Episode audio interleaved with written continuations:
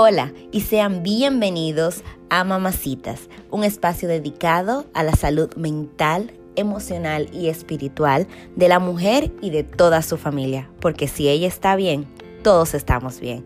Aquí les habla Cabri Rojas y de inmediato pasaremos al contenido de hoy.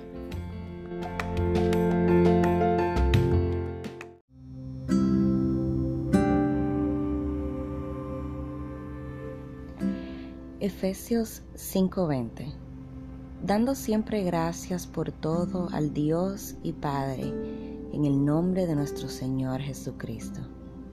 A medida que nos acercamos a la celebración del Día de Acción de Gracias, como creyentes, lavados, rescatados y perdonados por la sangre de Jesucristo, entendemos y reconocemos que somos deudores eternos del Señor y por ende estamos conscientes que el acto de agradecimiento no es solo un día, sino que hay que practicarlo cada día de nuestras vidas. Para muchos este 2020 ha sido un año difícil, recibiendo noticias inesperadas, cargado de cambios, mezclado con confusión y para algunos hasta con sentimientos fuertes de temor y duda. Sin embargo, creo 100% que aún así todos tenemos la capacidad de sacar algo positivo de todo esto. Conseguir una razón válida por la cual estar agradecidos. Porque tal cual dice la palabra de Dios en 1 Tesalonicenses 5:18, dad gracias en todo, porque esta es la voluntad de Dios para con vosotros en Cristo Jesús. Y es que verdaderamente todo, absolutamente todo lo que sucede en nuestras vidas es permitido por el Señor y con un propósito que al final ha de obrar para nuestro bien si es que realmente le amamos. Así que sí, yo también puedo decir que a pesar de que ha sido un año complicado, he podido ver a Dios obrar de forma maravillosa en mi vida a pesar de que mi esposo no está trabajando, agradezco que el Señor ha provisto para nuestra familia.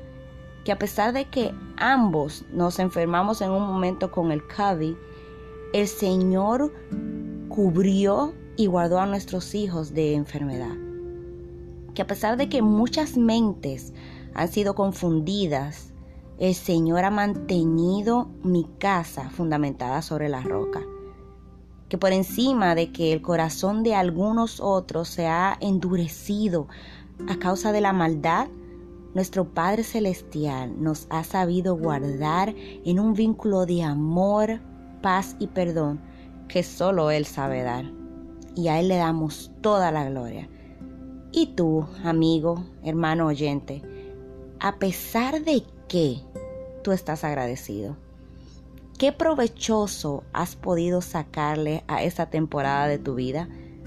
Te invito a que en el día de hoy ilumines a alguien de esperanza, a que compartas tu testimonio de la forma maravillosa en la que has podido ver la mano de Dios obrar a tu favor y el de los tuyos en este tiempo tan difícil. Da gracias lo que por gracia has recibido, agradeciendo a Dios por salud, protección, gracia, misericordia renovada durante estos largos 11 meses.